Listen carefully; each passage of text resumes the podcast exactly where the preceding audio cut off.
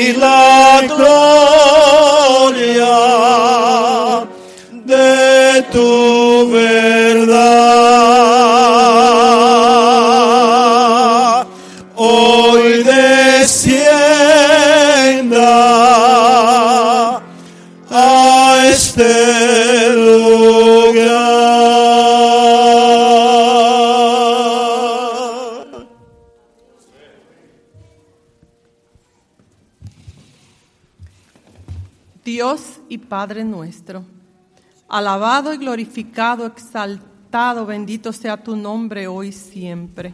Señor, hemos venido a adorarte en esta mañana. Somos inmerecedores de tu gracia, somos inmerecedores de tu perdón, somos inmerecedores de tu misericordia. Pero nos amparamos en la sangre de Cristo Jesús. Amén. Que su sangre en esta mañana nos lave, nos limpie, nos transforme y que cada persona aquí presente pueda estar segura y consciente de que la presencia de Cristo Jesús habita en este lugar. Gracias por escuchar nuestra oración. Prepara nuestros corazones, prepara nuestras mentes para escuchar el tema de esta mañana que tú traes a través de nuestro pastor. En el nombre de Cristo Jesús. Amén. Amén.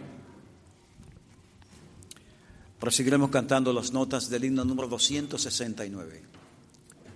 269.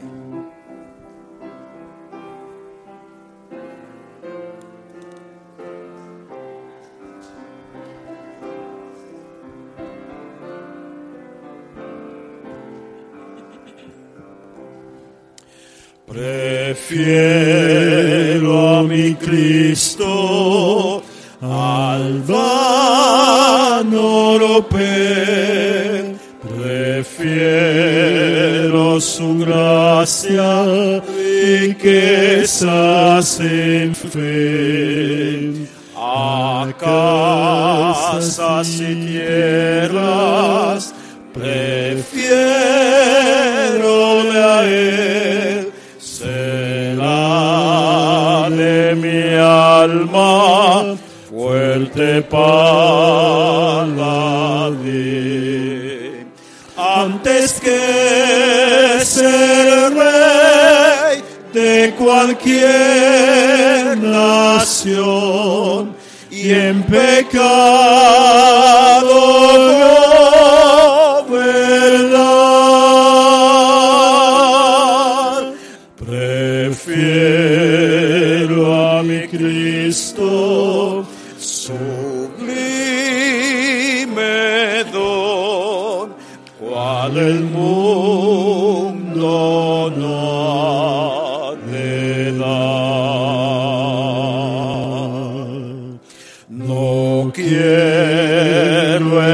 aplauso del mundo falaz, prefiero en las filas de Cristo servir.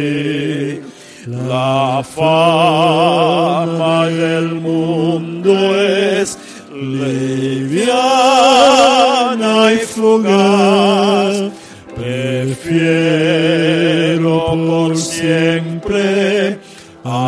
Jesús seguir.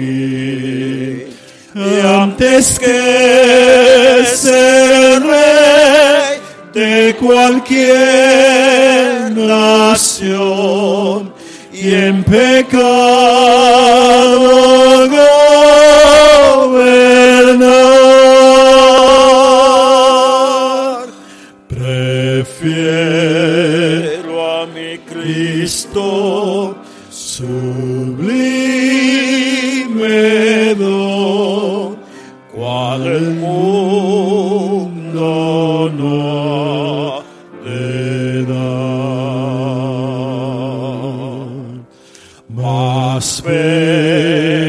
bello que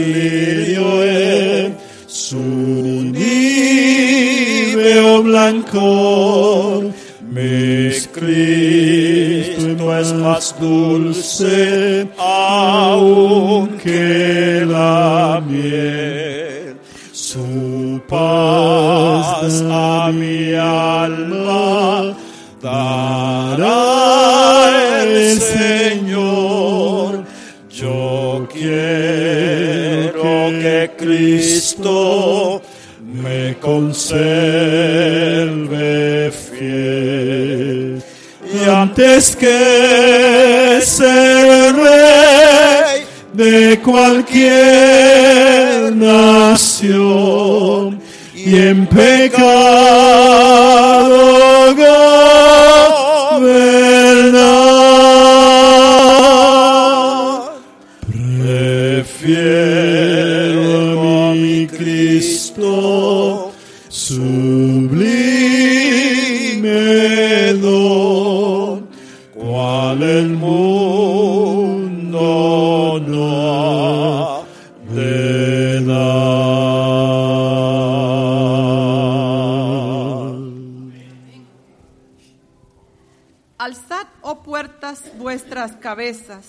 y alzaos vosotras, puertas eternas, y entrará el Rey de Gloria. ¿Quién es este Rey de Gloria? Jehová, el fuerte y valiente. Jehová, el poderoso en batalla. Alzad, oh puertas, vuestras cabezas, y alzaos vosotras, puertas eternas, y entrará el Rey de Gloria. ¿Quién es este Rey de Gloria? Jehová de los ejércitos. Él es el Rey de la Gloria. Vamos a repetirlos todos juntos. Jehová de los ejércitos. Él es el Rey de la Gloria. Amén. Inclinemos, doblemos nuestras rodillas, inclinemos nuestros rostros para orar.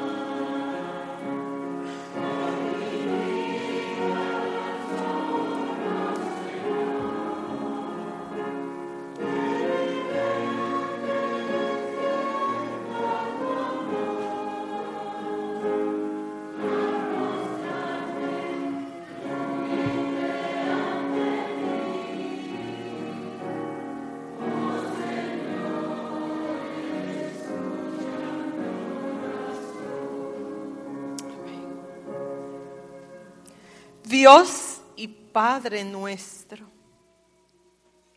qué privilegio tan grande poder adorarte en esta mañana.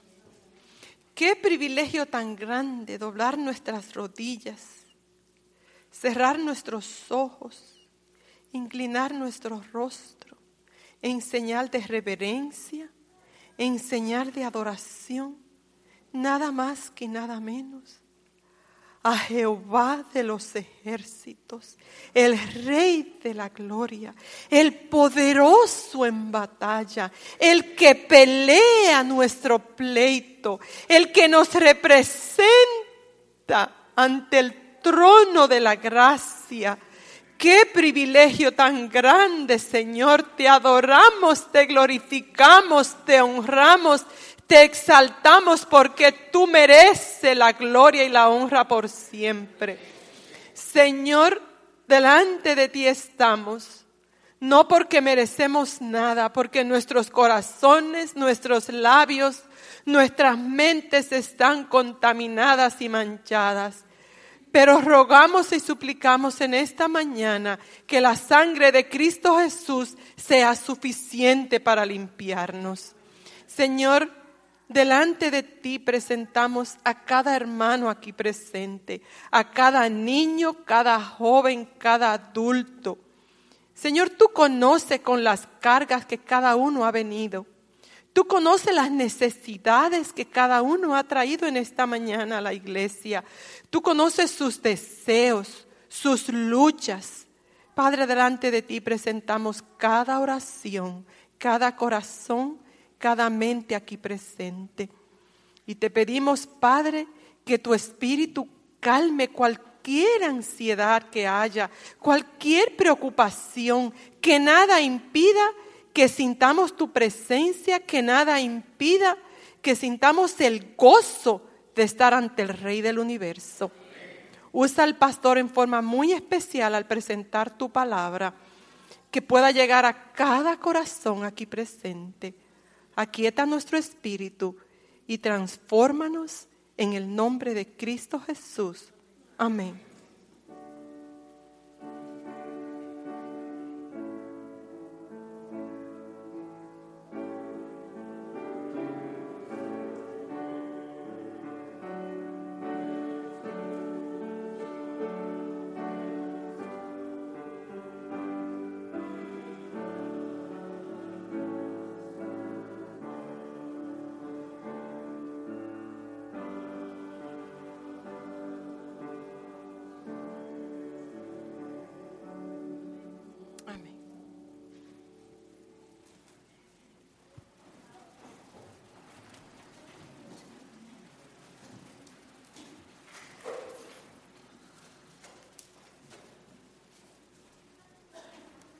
Buenos días, hermano, y feliz sábado. Eh, leo en Promesas Divinas de la Biblia. Dice, en el sistema de los diezmos y ofrendas, en realidad Dios quiere que quiere ser nuestro socio, el que es dueño de toda la riqueza. Nos invita a participar de las inmensas bendiciones que es capaz de derramar. Es por eso que nos pide que demos con generosidad y alegría. Promete estar con nosotros en, todos, en todo momento y conde- concedernos bendiciones hasta que sobreabunden. Ahora leo en 2 de Corintios 9, pero esto digo, el que siembra escasamente, también segará escasamente. El que siembra generosamente, generosamente también segará. Cada uno de como propuso en su corazón, no con tristeza ni por necesidad, porque Dios ama al dador alegre. Vamos a orar para los diezmos y las ofrendas. Señor, te damos gracias por un sábado más que nos has dado. Ahora que estamos aquí, Señor, te pedimos que seas tú eh, bendiciendo nuestros bolsillos. Eh, haz que lo que quede en nuestros bolsillos, bolsillos sea para, para glorificarte. Te pedimos por las personas que no tienen trabajo, Señor, dales un trabajo. Y a las que no tienen también, Señor, dales esa paz que necesitan para, para poder creer en ti y saber de que tú eres el Rey de que lo puede todo. Te damos gracias por cum- cumplir todas nu- nuestras necesidades y por darnos todo lo que quizás no, no necesitemos, pero sabes que lo- tú nos los das. Gracias por un día más de vida que nos has dado. Cuídanos en el nombre de Jesús. Amén. Pueden pasar.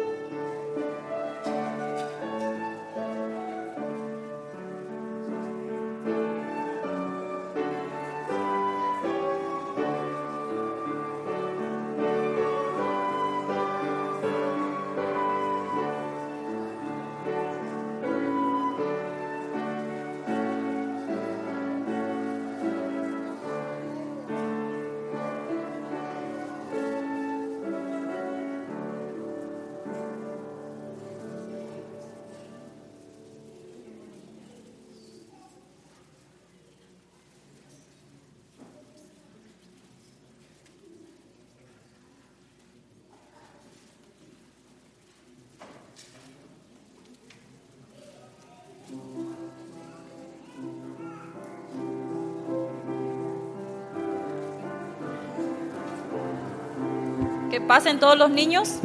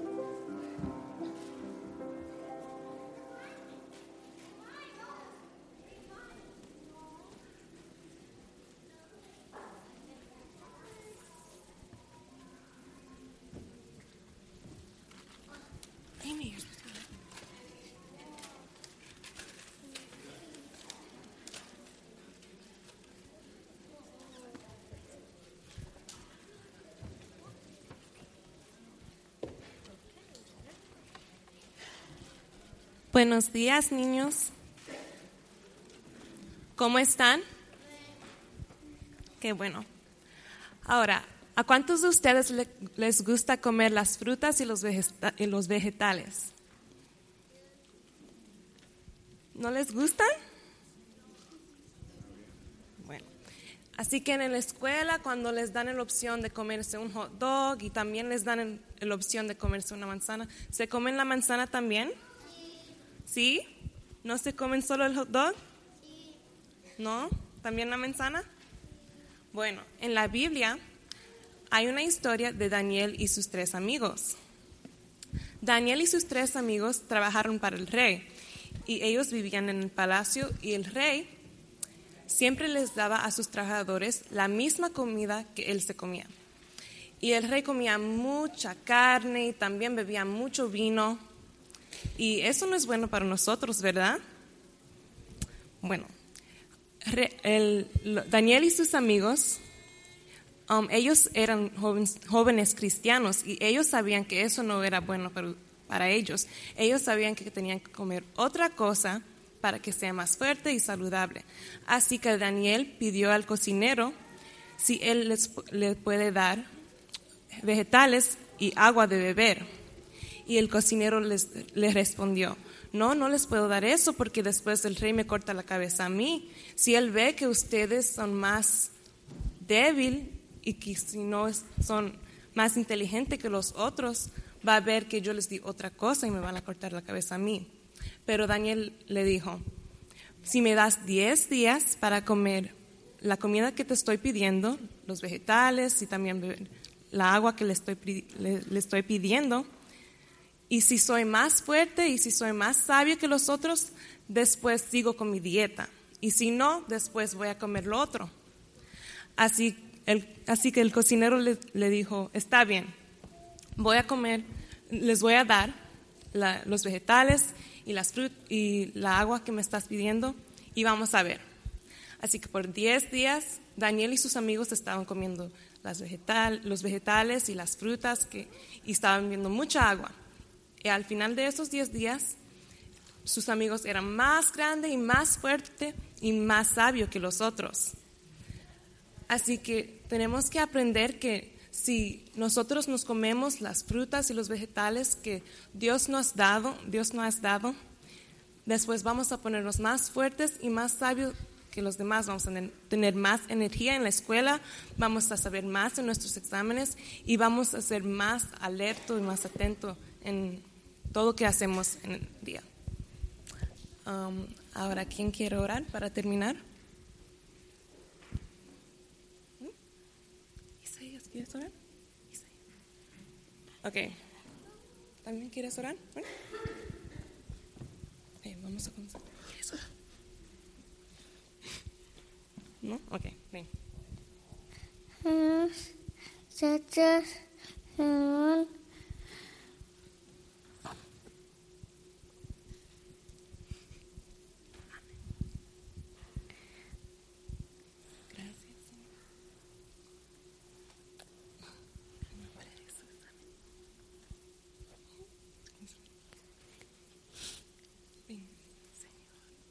Señor,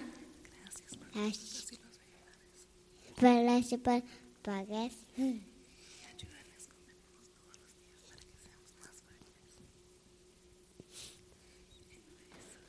Amén. Ok, ahora se pueden volver con sus padres.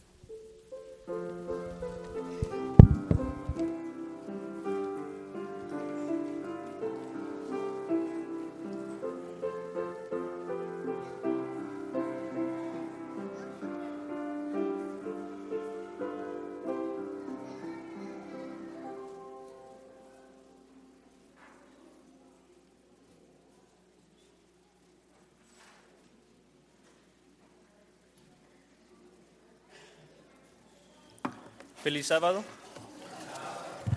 La lectura de esta mañana se encuentra en Proverbios 23, capítulo 26, y dice así, Dame, hijo mío, tu corazón y miren tus ojos por mis caminos. Que Dios bendiga su santa palabra.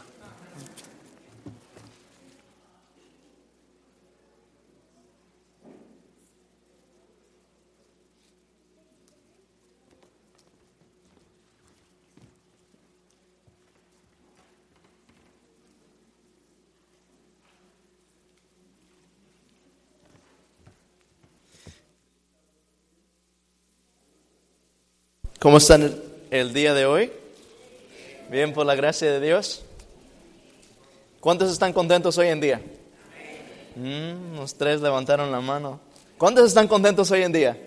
Así haya dificultad o problemas, amén, estamos gozosos por estar en la casa de Dios, no importa lo que pase, porque el Dios del universo está con nosotros, lo puedan ver nuestros ojos o no, amén. Estoy muy contento de compartir con ustedes en esta mañana y en especial porque tenemos un evento muy especial hoy en día. Sabe, hay muchas cosas que me emocionan a mí en la vida, pero una de las que más llenan mi corazón con gozo es cuando yo puedo ver que alguien se decide a entregar su vida completamente a Jesús. Y en esta mañana tenemos alguien aquí en esta mañana que ha decidido caminar con Cristo Jesús.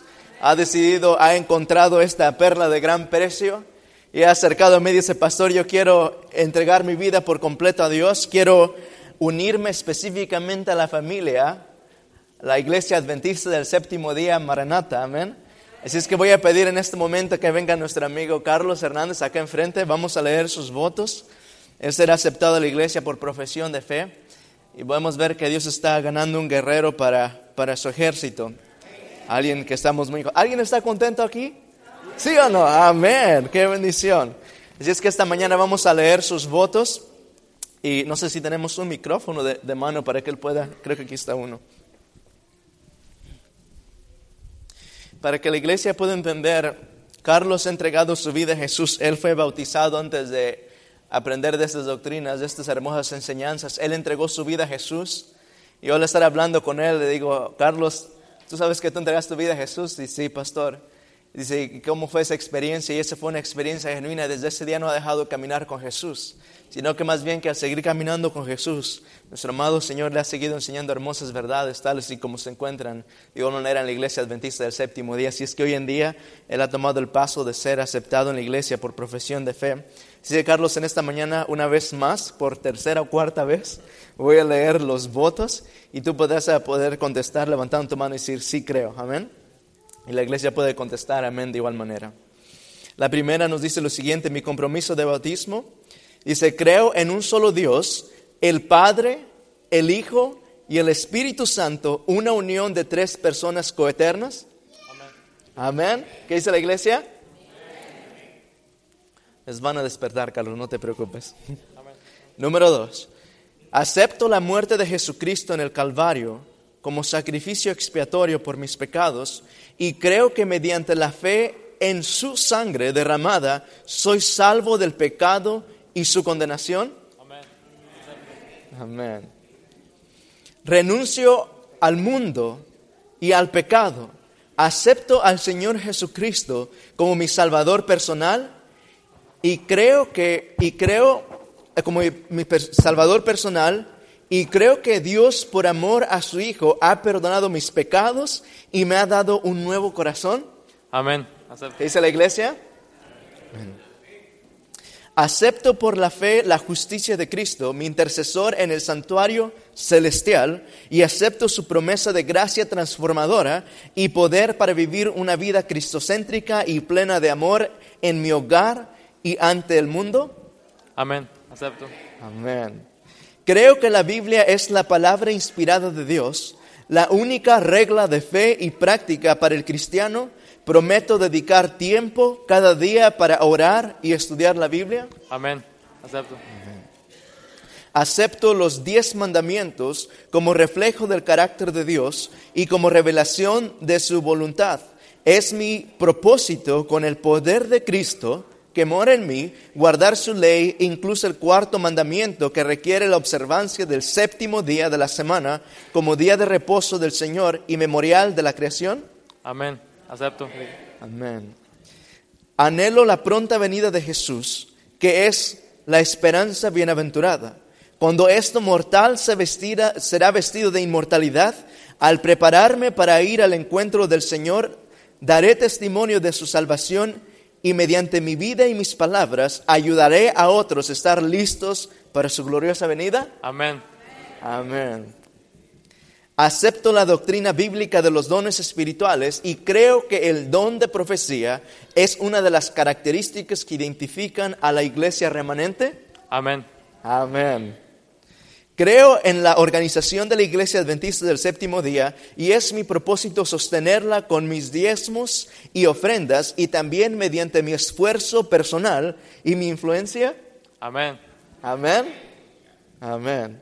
Creo que mi cuerpo es templo del Espíritu Santo y honraré a Dios cuidándolo, evitando el uso de lo que es perjudici- perjudicial, absteniéndome de todos los alimentos que la Biblia considera inmundos, del uso, del uso más, ah, del uso, fabricación o venta de bebidas alcohólicas, de uso, fabricación o ventas de tabaco en cualquiera de sus formas para consumo humano y del mal uso o venta de narcóticos u otras drogas. Amén. Amén. Conozco y entiendo los principios fundamentales de la Biblia, tal como la enseñanza de la Iglesia Adventista del séptimo día. Es mi propósito, por la gracia de Dios, poner mi vida en armonía con tales principios. Amén.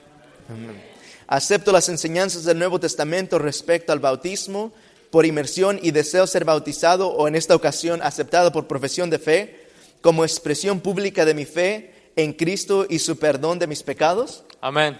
Amén.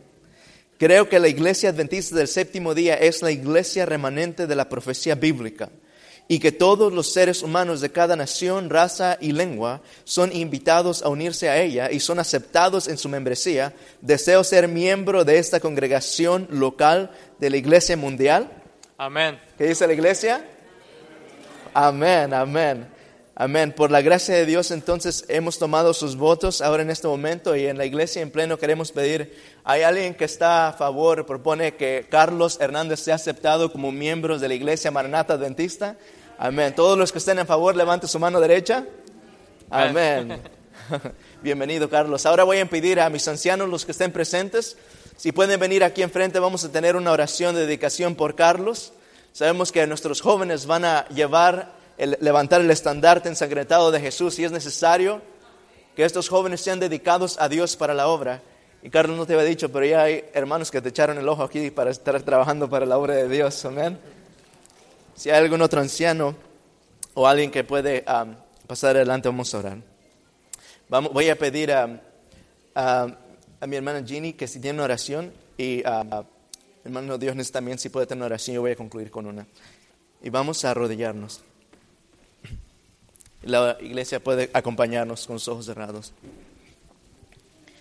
Bondadoso Dios y Padre Celestial que moras en lo alto de los cielos, qué privilegio tenemos, Señor, al darle la bienvenida a Carlos a este tu seno de la iglesia. De ahora en adelante te pido, Señor, de que tu protección sea permanente sobre su vida, sus planes, sus ideales, Señor, entre ellos la vida eterna, que Él lo pueda anhelar, Señor, y pueda disfrutarlo desde ahora. Bendícelo en gran manera, Señor, y nuevamente en tus brazos de amor lo ponemos a Él y a toda su familia. Favor que te pedimos en el nombre santo de Jesús. Amén. Amado Padre que estás en los cielos, no hay una más grande decisión que la decisión de entregar nuestras vidas a ti. Sí, Señor. Y así, oh Padre, queremos pedirte que tú nos guíes, que tú seas nuestro director en todas las cosas que hagamos, hasta que juntamente contigo lleguemos al reino de los cielos. De una manera especial queremos pedir una bendición para nuestro hermano Hernández, que se une a tu iglesia en esta mañana por medio de la profesión de fe. Permite Dios que su fe cada día aumente más. Y a pesar de las dificultades que él ha de encontrar en este mundo, permite Dios que tú seas su foco central y que nada permita que él pueda quitar su vista de ti, para que, oh Padre, pueda ser guiado por toda su vida, por el camino que tú le has mostrado que él debe seguir. Y así, oh Dios, ayúdanos a cada uno de nosotros, lo que hemos tenido un poco más de experiencia siguiendo tu paso, a ser vigilantes de su fe, que oremos por Él, que estemos con Él en las buenas y en las malas, que seamos dados los unos para con nosotros, para que, oh Dios, esa unión que el apóstol Pablo predica, que debemos tener todos, sea la unión que profesemos ante este mundo. Y que no solamente sea entre nosotros como hermanos, sino que tú también estés entrelazado entre nosotros como el director de nuestras vidas.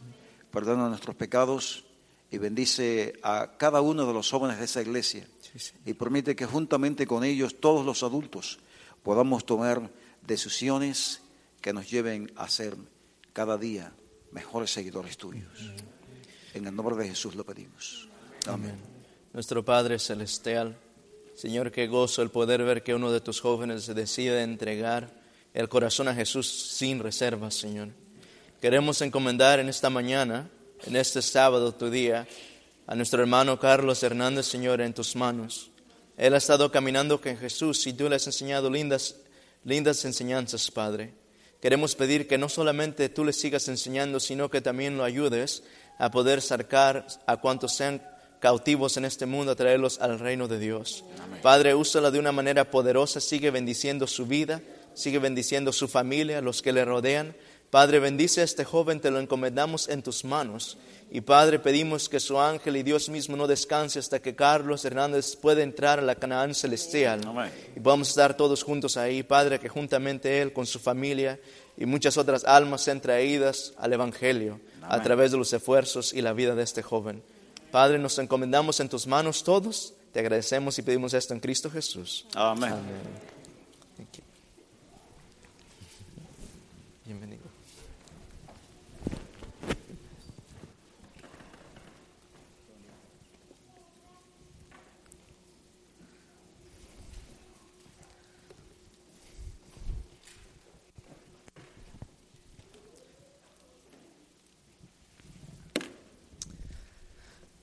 Estamos muy contentos de igual manera por, gracias hermano Martín, por la- los hermanos que nos visitan hoy en día.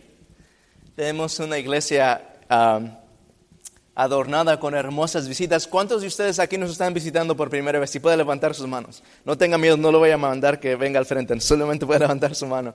Ok, so tenemos una familia por allá atrás. Oh, muy bien, una familia por allá atrás. Rostros familiares. Ok, tenemos dos por acá más. ¿Alguien más? Ok, tengo aquí a mi amigo David Machado y su linda esposa. Nos acompañan también con nosotros hoy en día. ¿Alguien más que no vi? ¿Un hermano?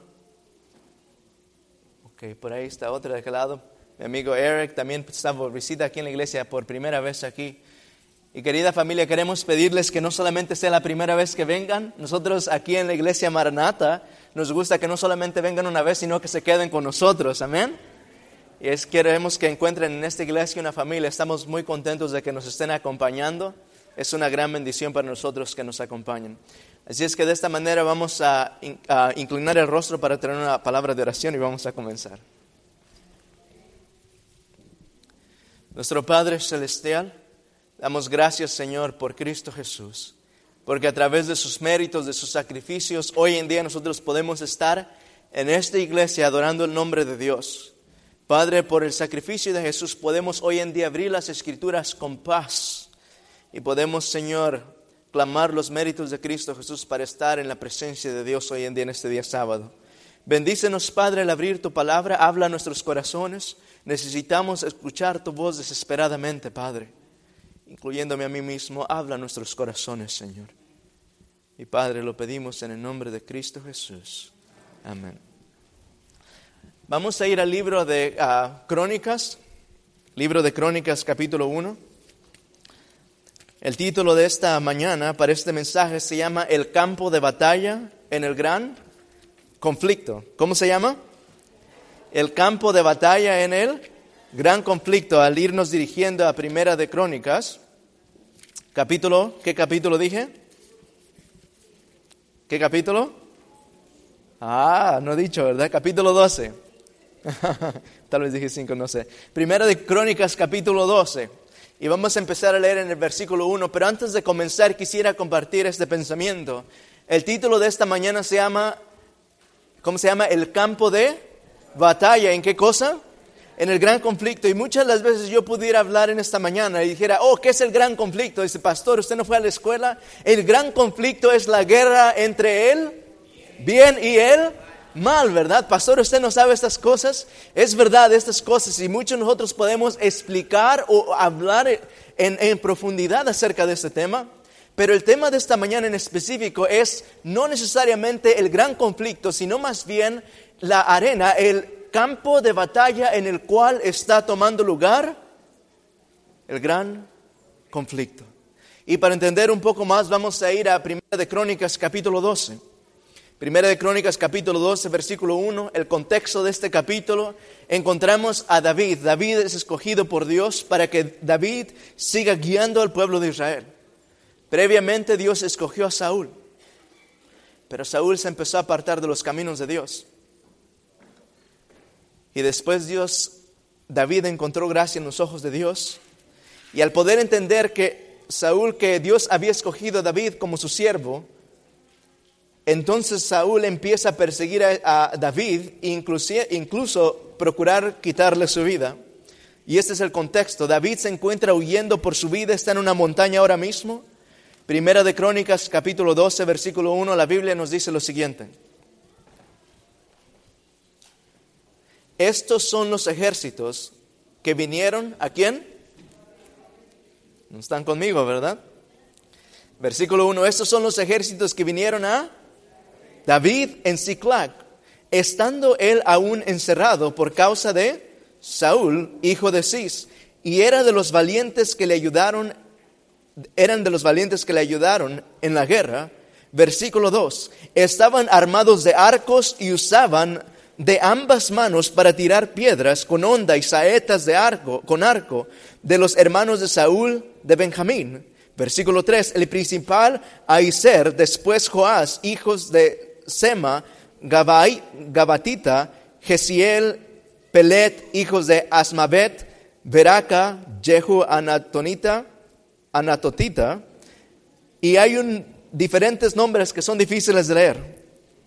Pero si notamos nosotros en el versículo 2, usted se puede imaginar en su mente. Si no está despierto, quiero que despierte ahora. Imagínese en su mente, usted es David. Y usted sabe que Dios está con usted. Usted entiende que Dios ha entregado el reino en sus manos. Y ahora usted entiende que el que está ahora como rey está tratando de quitar su vida. Así es que David empieza a huir por su vida y no porque era cobarde, sino porque no quería tocar el ungido del Señor. Empieza a subir por las montañas y en esta ocasión él se encuentra en este lugar que se llama Ziklag. Y al llegar ahí, de repente, de repente empieza a subir un ejército de hombres a esta montaña. Y la Biblia, la Biblia describe a estos hombres en el versículo, versículo 2, dice que estaban armados de arcos, y usaban ambas manos para tirar piedras con onda y saetas con arco de los hermanos de Saúl de Benjamín. Note otras descripciones de ellos en el versículo 8. También de los de Gad huyeron y fueron a David al lugar fuerte en el desierto, hombres de guerra, muy valientes para pelear, diestros con escudos y paves, sus rostros eran como rostros de leones y eran ligeros como las gacelas sobre las montañas. La Biblia está describiendo a un ejército que es completamente sorprendente. La Biblia dice que ellos pueden luchar no solamente con la mano derecha, pero también con la izquierda. Igual, er-, eran hábiles para correr. Los rostros de estas personas eran como rostros de leones. Ahora yo no sé cuántas veces usted ha visto a un hombre que puede pelear con una con la derecha y con la izquierda, pero en estos días hemos estado jugando soccer nosotros y sabe, Muchas veces en un equipo, cuando hay una persona que dice, ¿cuál es con la pierna que le pegas a la pelota? Tal vez uno puede responder, o oh, yo le pego con la derecha. Y otra persona, o oh, yo le pego con la izquierda. Entonces, pero cuando usted llega a encontrar un jugador que puede ya sea tirar la pelota con la mano izquierda y con la mano, perdón, izquierda y con la derecha, y puede jugar con las dos piernas, ¿quién es más valioso? ¿Uno que puede con solo una o el que puede con las dos? ¿A quién usted querría en su equipo? Pues el que puede con las dos, ¿verdad? Es, este es el tipo de ejército que está subiendo a esta montaña. Hombres que no tienen temor, sus rostros como rostros de leones, valientes. Ahora, si usted es David, hermano, y usted puede ver desde la cima de esa montaña todo ese ejército que está subiendo, estos hombres cuyos rostros no hay temor, estos hombres que tienen lanzas y saetas en sus manos están subiendo a ese lugar. ¿Qué es lo que va a pasar por su mente? Aquí acabé, ¿verdad? Pero la historia no termina ahí. Vamos a subir un poco, vamos a, a ir hacia más arriba, el versículo 14. Estos fueron capitanes del ejército de los hijos de Gad. El menor tenía cargo de cien hombres y el mayor de mil. Estos pasaron el Jordán en el mes primero, cuando se había desbordado por todas sus riberas, e hicieron huir a todos de los valles al oriente y al poniente. Nota el versículo 17. Y David salió a ellos y les habló diciendo, si habéis venido para mí, a mí para paz y para ayudarme, mi corazón será unido con vosotros. Mas si, es, mas si es para entregarme a mis enemigos, sin haber iniquidad en mis manos, véalo el Dios de nuestros padres y lo demande. Al ver este ejército, hermano, subir hacia esta montaña, David sale al encuentro y habla a este ejército desde lo lejos y empieza a gritar con voz firme, porque David hombre valiente, y empieza a decir, mira, si han venido para entregarme y quitar mi vida, que Dios lo juzgue. Pero si han venido para ayudarme a mí, mi corazón va a estar unido al de ustedes. Y notemos lo que sigue diciendo la Biblia, la respuesta de esos hombres, el versículo 18. Entonces el Espíritu vino sobre Amasai, jefe de los treinta, y dijo, por ti, oh David, y contigo, oh hijo de Isaí, por paz, paz contigo y paz con tus ayudadores, pues también tu Dios te ayuda y David los recibió y los puso entre los capitanes de la tropa. Qué linda experiencia. Aquel día pudieron ser recibidos en los ejércitos de David, porque estos hombres valientes vinieron a ayudar a David. Pero ¿qué en realidad fue lo que motivó a esos hombres? ¿Qué fue en realidad lo que motivó a esos hombres valientes que podían luchar y pelear a llegar hasta la cima donde estaba David? Note cómo la Biblia nos da la respuesta. Y vamos a leer en el versículo en el versículo 21 en adelante. Y amén cuando lo tengan. Amén. Estos ayudaron a David contra la banda de merodeadores, pues todos ellos eran hombres valientes y fueron capitanes en el ejército. Porque entonces todos los días, ¿qué tan a menudo? Todos los días venía ayuda a David hasta hacerse un ejército, un gran ejército, perdón, como ejército de Dios. Versículo 23, y este es el número de los principales que estaban listos para la guerra y vinieron a David en Hebrón. ¿A qué vinieron? La Biblia dice para traspasarle qué cosa? El reino de Saúl conforme a la palabra de Jehová. Hermanos, aquí podemos en una escala pequeña poder ver el gran conflicto en un, en un área geográfica en el tiempo de David. David está huyendo por su vida, Saúl lo quiere matar y el ejército de Saúl ven que Dios está con David y empiezan a, a, seguir a David. Todo este ejército empieza a subir. Tal vez cuando los vio David pensó que venían a matarle. Pero dicen, David, paz, estamos contigo porque Dios está contigo.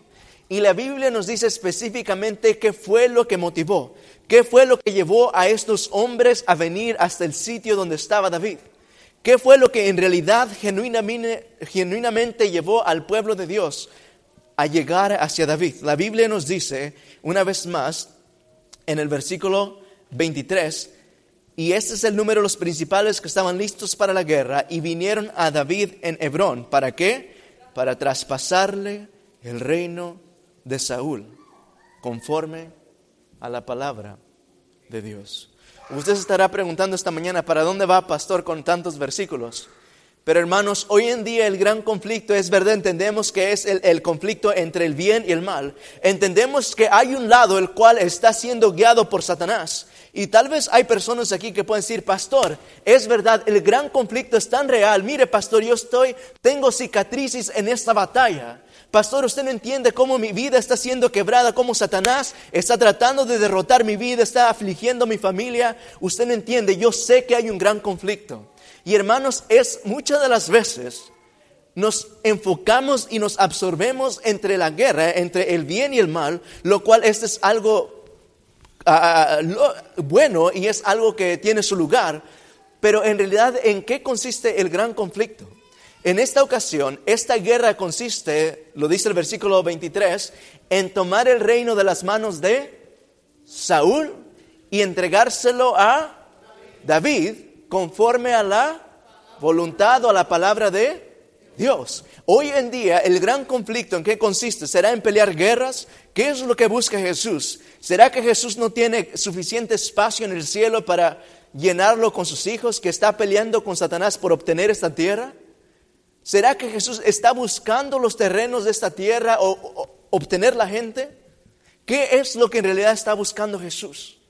¿Qué es lo que en realidad este gran conflicto consiste? Lo cual hemos estado hablando hace años. Un gran conflicto en el cual hemos eh, eh, gastado años y eruditos han estudiado y absorbido sus más fuertes impulsos en entender escatológicamente, teológicamente, homiléticamente estos principios en cuanto al gran conflicto.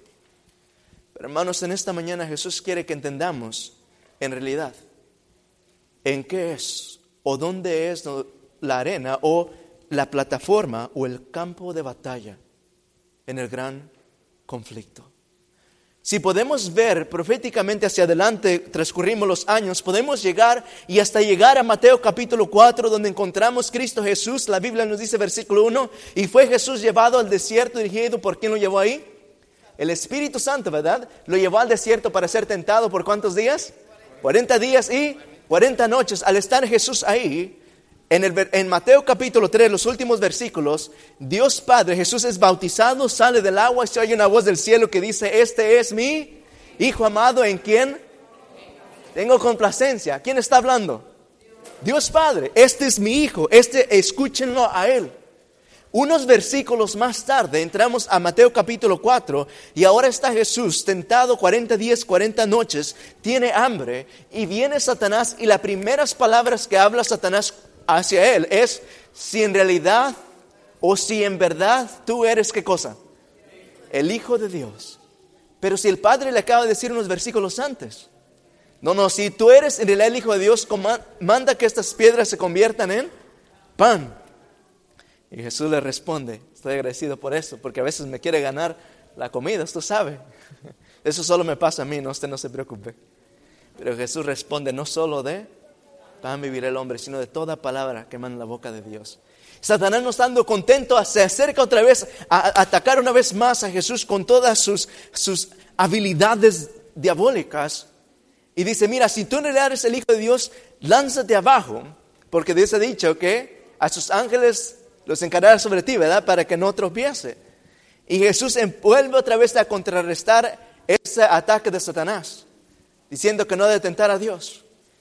Y con esto juntamente entonces Satanás toma a Jesús como en un acto de desesperación. Escuche claramente. En un acto de desesperación, Satanás ve que está peleando la batalla en el gran conflicto. Toma a Jesús, lo lleva hasta la cima de, de un monte y la Biblia nos dice que desde allá arriba Satanás le muestra todos los reinos con su gloria a Jesús. Y él es, más, vamos ahí, Mateo capítulo 4. Mateo capítulo 4. Y vamos a ver qué es lo que dice Satanás a Jesús. Estoy citando los versículos porque, porque no tenemos mucho tiempo. Mateo capítulo 4. Al seguir en este tema, el campo de batalla en el gran conflicto. Mateo capítulo 4. Y vamos a leer el versículo 8 ahora. ¿Un amén cuando lo tengan? Amén. Otra vez, Mateo 4, versículo 8, otra vez le llevó el diablo a un monte muy alto y le mostró, ¿qué dice ahí? todos los reinos del mundo y la gloria de ellos. Y le dijo, todo esto te daré si postraro, ¿qué dice ahí?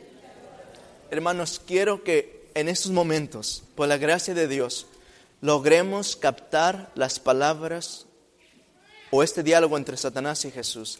Es una cuestión de vida o muerte en este gran conflicto, ¿sabe? Nosotros podemos gastar nuestra vida completa jugando el cristianismo en nuestra iglesia. No me gusta decir estas cosas, pero tengo que, porque si no, no me va a ir muy bien en los últimos días a mí, ¿sabe? Tengo que decirle estas cosas. Muchas las veces gastamos nuestros esfuerzos, nuestros impulsos, hacemos absolutamente todo, pero estamos peleando la guerra en el campo equivocado. Y es necesario saber dónde estamos parados nosotros. Jesús es llevado por Lucifer en, este, en, este, en esta montaña y le, dice, le muestra todos los reinos, con su gloria absolutamente todo. Ahora voy a hacerle una pregunta a usted. ¿Qué es un reino? Bueno, pastor, un reino está puesto por ah, ah, estos edificios grandes y este reino puede estar lleno de oro y castillos y todas esas cosas. Ok, muy bien, está bien, muy, muy bien. Pero ¿qué es lo que en realidad compone un reino aparte de los edificios? ¿Qué cosa? ¿Qué cosa? Se me están durmiendo acá. La gente, ¿verdad? Cuando usted ve este ejército, este reino, un reino vacío no es reino, es simplemente ruinas o paredes vacías. Pero cuando Satanás trae a Jesús, Satanás llega a un punto en el cual le muestra absolutamente todos los reinos, le muestra sus ejércitos y tal vez en forma, ¿cómo se dice? Uh, como panorama le muestra absolutamente todo panorámica le muestra gracias, todo el ejército de las personas, todas las personas que vivían en ese lugar. Me imagino que Satanás voltea a Jesús. Dice, ¿qué piensas? Todos estos. Satanás sabía que Jesús vino a esta tierra por recobrar una vez más su propiedad. Dice, son tuyos, te los doy. ¿Todos? Absolutamente todos. ¿Tú quieres esta esperanza? Sí. Mis hermanos, parecía una oferta bastante apetitosa, pero Jesús contesta de la siguiente manera. el versículo 9. Dice, y le dijo, todo esto te daré si postrado me adoráis. Versículo 10. Entonces Jesús le dijo, vete Satanás, porque escrito está, al Señor tu Dios adorarás y a Él solo qué cosa? Servirás. Qué comentario tan revolucionador. No es que Jesús vino a buscar a, a esta gente, no es que Jesús quería una vez más este ejército que le sirviera y en aquel día le recibieran con su poder de gloria y Satanás iba a retirar su atmósfera diabólica y permitir que el pueblo entonces fuera entregado a las manos de Jesús. Pero Jesús le dice, aléjate Satanás. Mis hermanos, esto nos deja con nada más ni nada menos con la realidad que Jesús busca algo más reinos. Él no simplemente quiere edificios. Él no quiere simplemente que le demos a, reinos y todas estas cosas. Él, Jesús, no quiere simplemente que le entregue los diezmos. Ahora, no malentienda. No va a decir, oh, pastor dijo que no diéramos diezmos. Eso no es lo que dije. Esto es importante y tiene su lugar y es una bendición grande, no es lo que estoy diciendo. Pero usted puede pasar su vida dando diezmos y ofrendas y todas estas cosas. Usted puede entregarle sus, sus dones a Dios. Usted puede entregarle absolutamente todo a Dios. Pero si su vida misma no se la da a Dios, usted no ha entregado nada. Satanás le dice, te los doy todos. Y Jesús rehúsa dice, eso no es lo que quiero. Entonces, ¿qué es lo que en realidad busca Jesús? Al seguir en este tema, el campo de batalla en el gran conflicto. ¿Qué es lo que busca Jesús? Mis hermanos, yo no sé cuánto tiempo usted ha estado dentro de la iglesia. Mis hermanos, con todo su corazón usted ha gastado sus recursos dentro de esta linda iglesia. Usted ha podido entregar y hacer sacrificios grandes como obtener una nueva dieta que tal vez al principio no era la mejor. Pero Señor, yo quiero entregar todo a ti. Tal vez usted está cantando dentro de la iglesia y haciendo lindos cantos y haciendo un servicio y, ganando almas y todas estas cosas, pero a la misma vez usted se encuentra restringiendo a Jesús de algo que Él está buscando. ¿Qué es lo que Él busca? Vamos a ir al libro de Proverbios. Proverbios capítulo 23, versículo 26. Al seguir en este tema, el campo de batalla en el gran conflicto. Mateo, perdón, Proverbios, capítulo 23, versículo 26. Y aquí vamos a leer solamente dos o tres más versículos y vamos a acabar. Proverbios 23, versículo 26. Note lo que la Biblia dice. Un amén cuando lo tengan. Note lo que dice la palabra de Dios aquí en este versículo. Jesús hablando a su pueblo dice, dame qué cosa. Hijo mío, qué cosa. Tu corazón. Y miren tus ojos mis caminos. Jesús está hablando una verdad profunda. Este es el núcleo del gran conflicto. Jesús no vino necesariamente a obtener reinos, a obtener edificios, a obtener dones, a obtener dinero. Él dice que él, eh, a Él pertenecen todas las cosas de este reino, de todo el mundo. ¿Qué es lo que quiere Jesús? Jesús hoy en día está mirando a usted a mí y dice, dame, hijo mío, tu corazón. Dame, hijo mío, tu corazón en mi caminar cristiano, al empezar a caminar con Jesús, dije, Señor, quiero entregar a todo. Yo me recuerdo muy claramente al entregar mi vida a Jesús, al caminar con Él, estaba aprendiendo cosas lindas, como compartí en el campamento mi testimonio. Pero al pasar el tiempo yo me recuerdo que tenía muchas costumbres que antes hacía. Por ejemplo, había cosas que me gustaban hacer a mí, por ejemplo, la música. Y había unos cantos que ah, me encantaban bastante, pero no decían el nombre de Jesús. Dice, ah, Señor, te he dado todo, todo es tuyo. Ay, déjame por favor, nada más ese canto, solamente es el único, Señor, te prometo, es el único, solamente. Y empecé a hacer este tipo de negocio con Dios, en el cual empecé a caminar con Jesús y le dije, Señor, te entrego 60% de mi vida. 60%, ¿es bueno o no? Es más de la mitad. Se oye bastante bien. Pero 40 déjamelo a mí. Y usted, como se imagina, unos pastores me dieron por la cabeza y me enderezaron. Ok, ok, ok, que está bien, pastor, usted gana.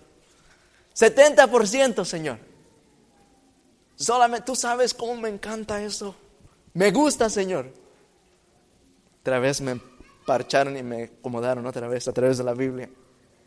Y llegué al punto, hermano, en el cual llegué a decir, Señor, ahora sí soy un cristiano maduro. Te voy a dar un 97%. 97%, Señor. Se oye bastante bien, te entrego mis diezmos, yo canto para ti, emprendí hasta tocar la guitarra, ¿no te gusta, Señor? Doy todas estas cosas, es más, me estoy convirtiendo en vegetariano, vegano. Estamos avanzando bastante bien. 97%, Señor. Llegué al punto de entregar 99%. Y hermanos, ese 1% me puede llevar a perder el reino de los cielos.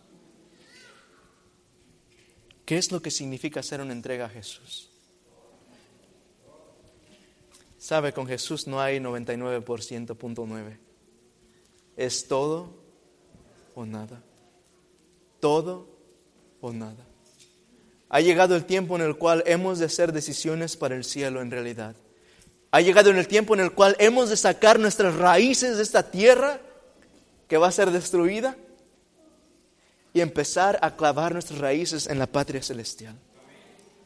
Vamos a desmenuzar un poquito el Proverbios capítulo 23, versículo 26. La respuesta de Dios dice, dame hijo mío tú.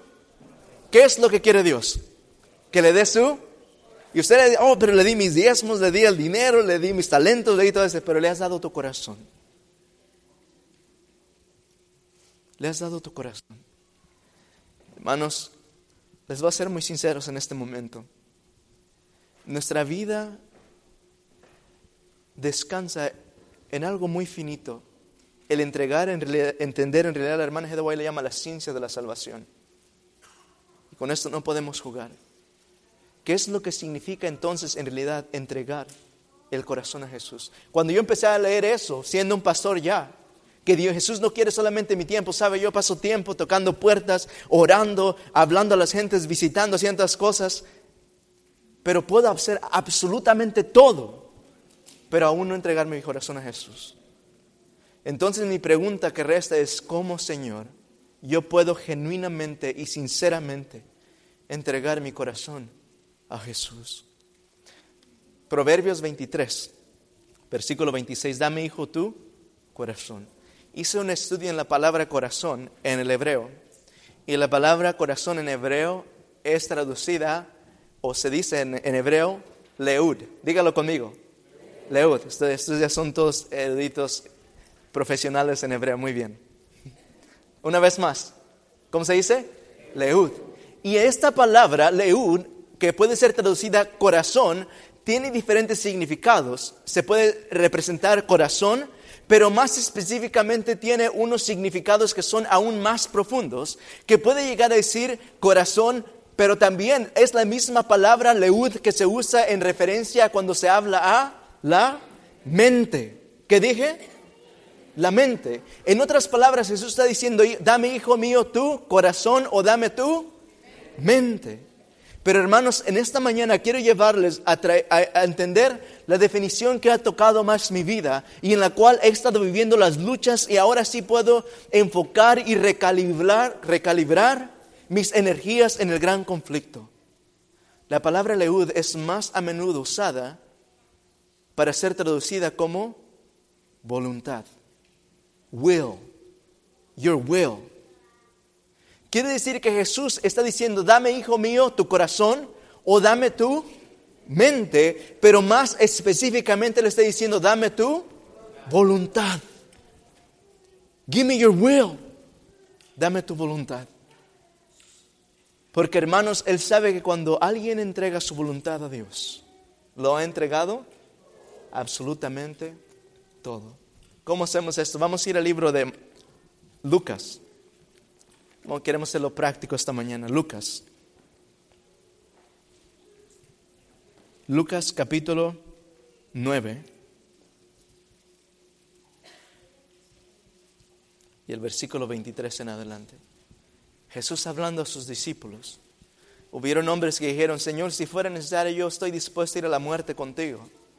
Señor, he dejado todo. Esos hombres dejaron sus barcas, dejaron sus familias, sus riquezas, sus profesiones, dejaron todo. Hubo uno que se despojó de todo. La semana pasada hablamos de saqueo. Él estaba dispuesto a entregar sus riquezas a todas las personas y quedarse sin nada. Hubieron personas que murieron sus vidas y al final de sus vidas se describe que murieron como gente pobre. En este contexto Jesús está hablando a sus discípulos y note lo que dice. El versículo, ¿qué versículo dije? 23, amén. Lucas 9, versículo 23. Y decía a todos, si alguno quiere venir en pos de mí, ¿qué cosa? Néguese a sí mismo, ¿qué más? Tome su cruz, ¿cuándo?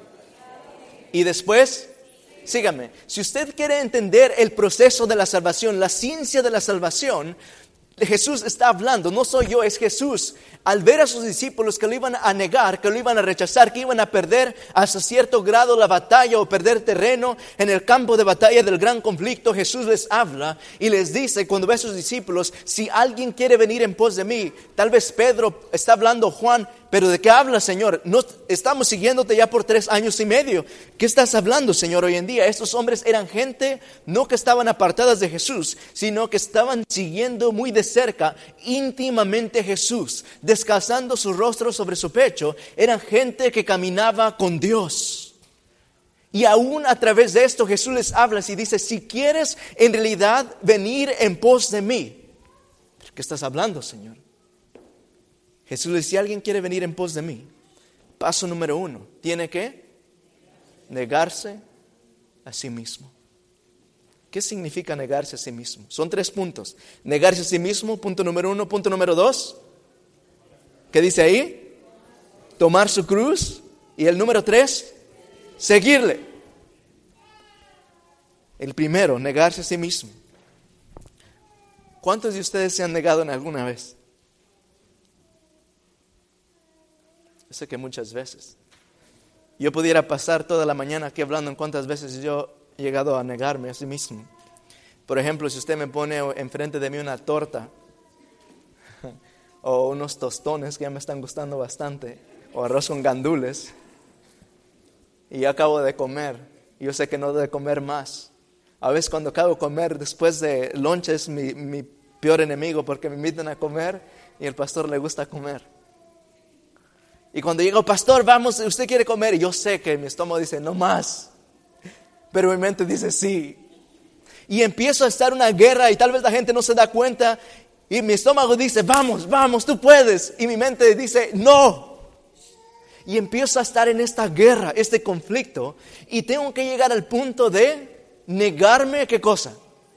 A sí mismo. Amén. Tal vez al ir creciendo, estaba en la escuela o algo, había una chica por ahí que oh, sabe cantar. Se viste muy bien, está muy bonita. Y mi corazón, ¿qué cree que dice? Esta.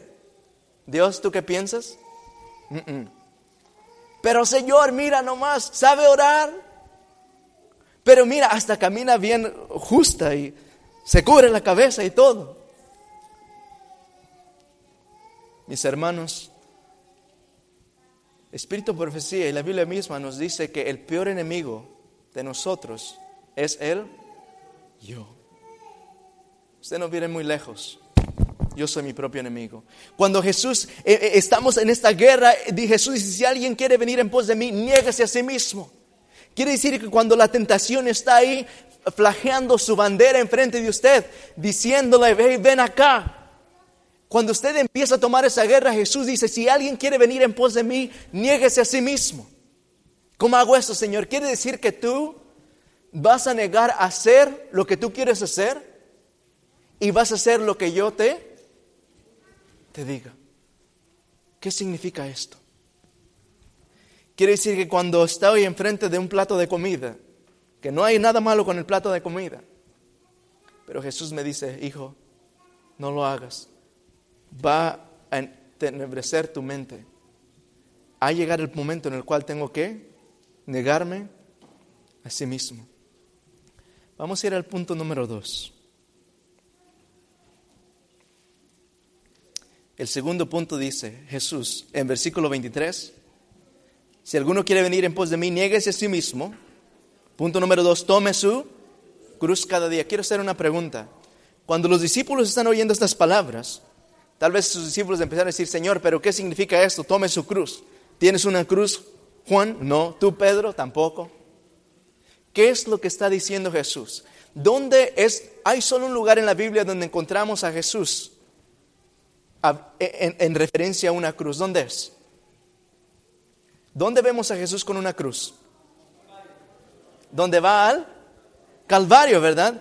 Y vemos a Jesús tomando esa cruz y dice, si alguien quiere venir en pos de mí, número uno, tiene que negarse a sí mismo, el número dos, tiene que cargar su cruz y luego él dice, y sígame.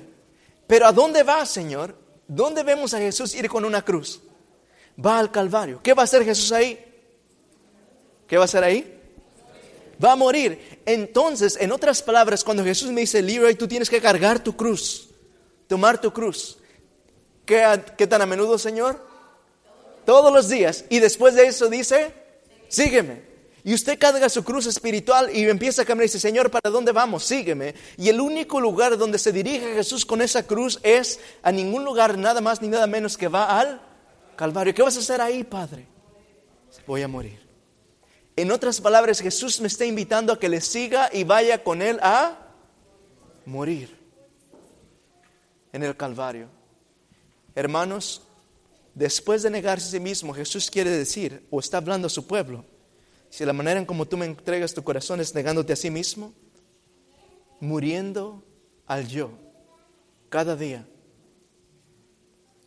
y después puedes seguirme.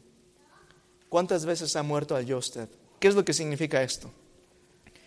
Quiere decir que cuando hay algo que, voy a poner de una manera más simple, supongamos que en esta mañana hay un cuerpo aquí, de alguien que ha fallecido, y yo me acerco a esa persona, digo, ay, hermano, su pelo no está muy peinado esta mañana, se ve bastante mal, ¿qué me va a decir ese cuerpo? ¿Qué me va a decir? Oh, pastor, usted también está mal, mire, no está bien su pelo. Si yo le digo, ¿sabe qué es? Hoy en día ni siquiera trae corbata. ¿Qué me va a decir? ¿Por qué no? Oh, ok, ok. ¿Y qué tal si voy más adelante? Lo cual no voy a hacer, no se preocupe. Pero qué tal que se le digo, ¿sabe qué? Usted se ve bien feo hoy. ¿Qué va a decir? ¿Por qué? Y si yo llego y, y le trato de picar los ojos, ¿qué va a hacer?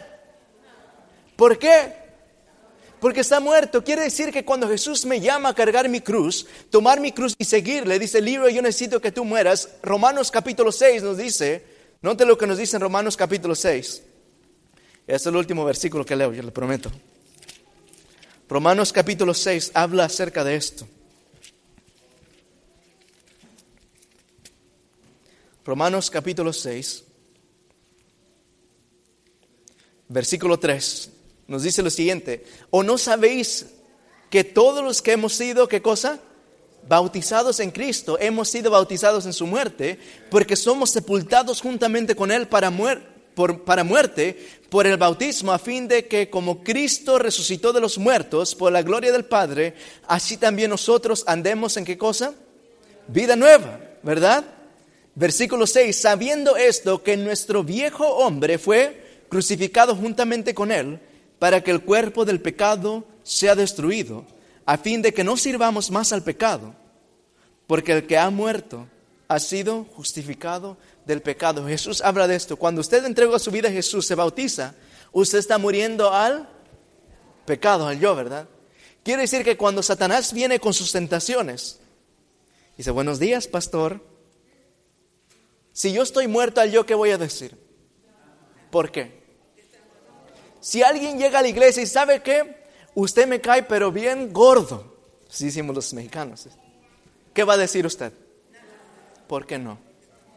Si alguien llega a criticarle como miembro de la iglesia, sabe que usted lo que está haciendo está mal. Su vida no está ordenada, es todo un desastre. Si usted está caminando con Jesús, si usted está negándose a sí mismo, si usted recoge su cruz y empieza a caminar con Jesús, ¿qué es lo que va a hacer? Nada. ¿Por qué? porque está muerto, hermano. Y ya no vive usted, sino que Cristo vive en usted. Este es el estado al cual Cristo Jesús quiere que venga su pueblo. Cuando Satanás viene y desfila como jóvenes con todas sus tentaciones. Cuando Satanás quiere traer conflictos en la familia y quieren pelear y quiere destruir su matrimonio. Y cuando usted dice, oh Dios, Dios dice, si me quieres, négate a sí mismo. Pero no, yo quiero llevar la razón. Yo quiero que sea de esta manera. Eso dice, entrega tu corazón, négate a sí mismo. Si usted está caminando con Jesús, va a negarse a sí mismo. Va a dejar que su esposo o su esposa gane. Y va a reflejar el carácter de Jesús. Cuando Satanás quiere pulverizar su matrimonio, su casa, su vida espiritual, si usted se entrega a Jesús, se encuentra negándose a sí mismo, hermanos, no hay nada absolutamente que Satanás pueda hacer en contra suya. Amén.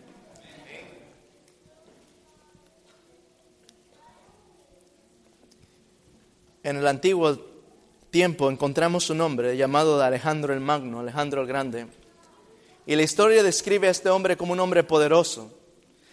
Y muchas veces yo estoy fascinado por ver sus historias y en unas de ellas encuentro que este hombre, Alejandro el Grande, pudo hacer tantas cosas maravillosas. Era un gran guerrero fuerte. Dice que cuando él llegaba a un lugar, la gente o los ejércitos enemigos temblaban.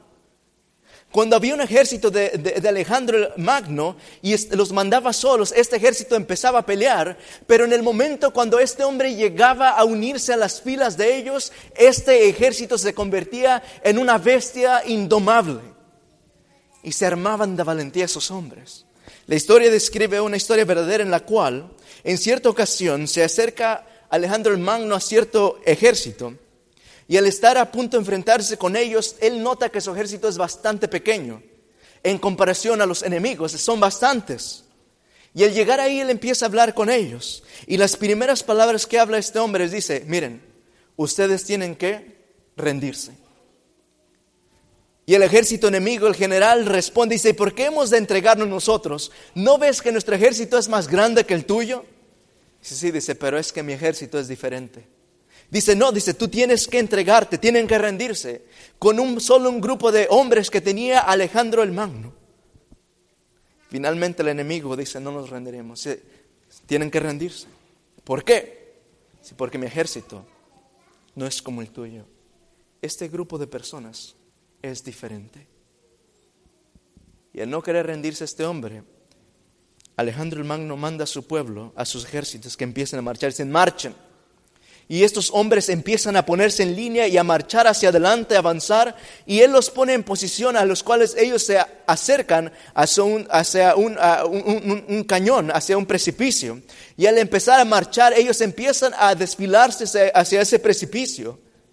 Y hermanos, la primera fila de soldados cae al suelo. Y Él dice, alto.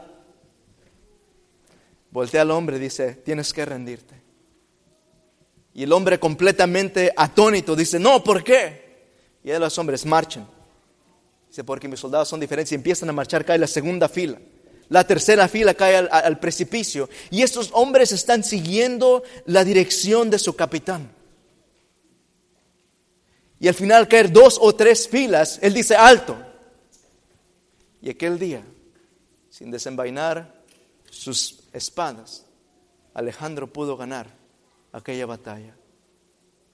Pero hermanos, lo que no, me llama la atención más de su vida no es solamente eso, el poder de su, de su gobierno, de sus ejércitos, sino más bien que con toda esa astucia, con todo ese poder ah, logístico para dirigir sus, sus, sus guerras, podemos ver en la vida de él que terminó, lo que ganó la batalla en su vida, fue morir completamente intoxicado a una edad bastante joven en su carrera. Y cuando no fue alguien que lo quitó la vida a él, él mismo, sus pasiones, él yo mismo pudo conquistar su vida. Él pudo conquistar bastantes lugares geográficos, pero no pudo conquistar o tener la victoria o ganar la batalla contra el yo. Yo sé que en mi iglesia hoy en día hay bastantes gigantes espirituales, gente fiel.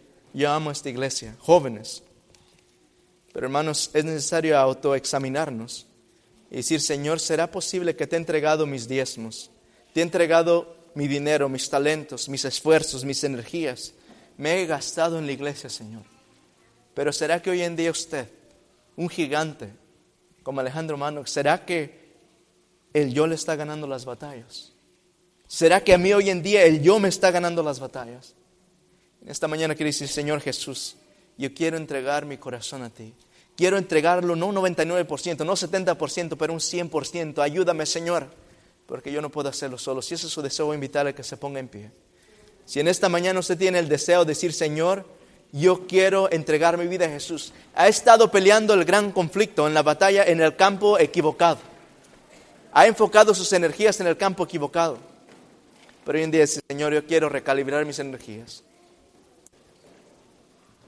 Mis hermanos, quisiera hacer un llamado más. La hermana Heather White en, el conflicto, en, en, la vida, Palabras de Vida del Gran Maestro, ella habla de una oración. Y en esa oración dice ella lo siguiente. Dice, toma mi corazón, Señor. ¿Toma mi qué? Mi corazón, Señor. ¿Por qué? Dice, porque no te lo puedo dar. Tómalo. Dice, haz lo tuyo porque no te lo puedo dar a ti. Haz lo tuyo, Señor. Toma mi corazón aún más allá de yo mismo. Tómalo. Haz lo tuyo hoy. Manténlo puro porque yo no lo puedo mantener puro por ti, Señor. En esta mañana hay alguien que está luchando y dice, Señor, yo quiero esa oración. Toma mi corazón, oh Dios, porque no puedo dártelo a ti y tiene el sincero deseo de esta mañana decir, Señor, yo quiero venir. Y yo quiero pedirte que tú tomes mi corazón porque yo no te lo puedo, no tengo las fuerzas para dártelo. Si hay alguien aquí que tiene ese deseo en su corazón, del cual yo soy el primero, y quiere venir aquí al frente para orar, quisiera invitarle a que nos acompañe. Sí, Señor Jesús, toma mi corazón, Padre, porque no te lo puedo dar yo mismo. Padre, haz lo tuyo porque no te lo puedo entregar. Purifícalo porque no lo puedo mantener puro para ti, Señor. Haz lo tuyo independientemente de mí. Haz lo tuyo hoy, Señor. Amén hermanos.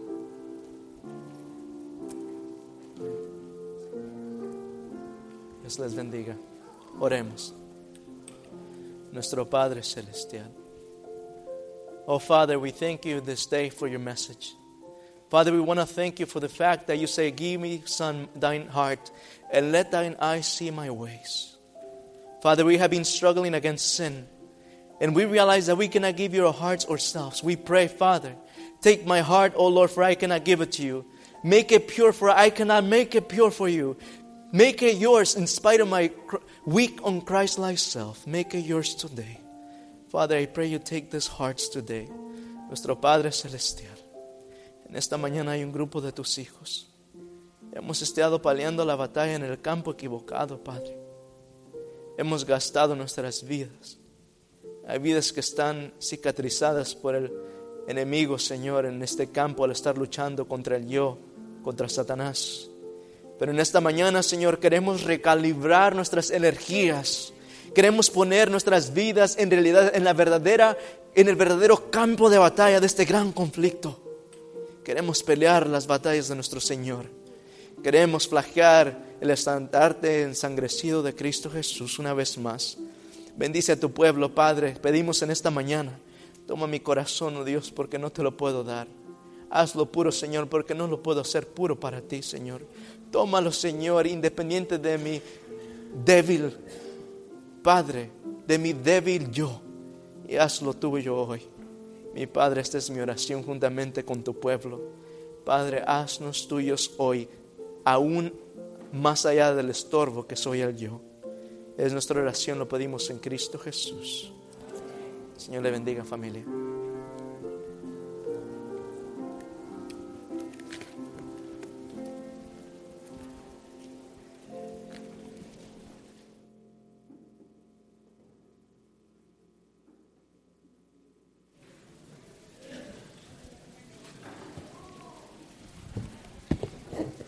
Vamos a finalizar cantando las notas del himno número 382. A solas al huerto yo voy. Vamos a estar todos de pie, por favor.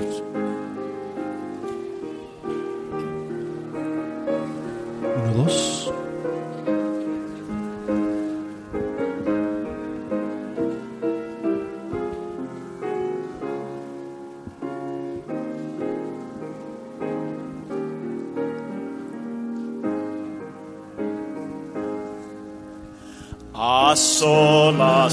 Huerto yo voy, cuando duerme aún la floresta. Y en quietud y paz con Jesús estoy oyendo absorto allí su voz. Él conmigo está, puedo oír su voz y que suyo dice seré y el encanto que hallo en él allí con nadie tener podré. Tan dulce es la voz del Señor que las aves guardan silencio y tan solo se oye esa voz de amor que inmensa paz al alma da. Él conmigo está, puedo oír su voz que suyo dice seré y el encanto que hallo en él allí con nadie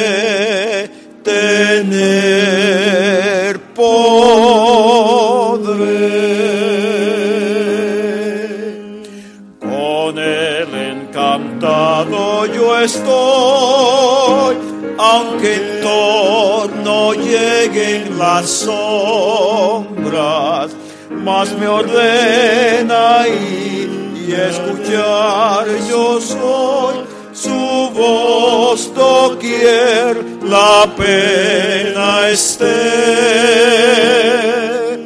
Él conmigo está, puedo oír su voz y que suyo dice seré. Y el encanto que hallo en él allí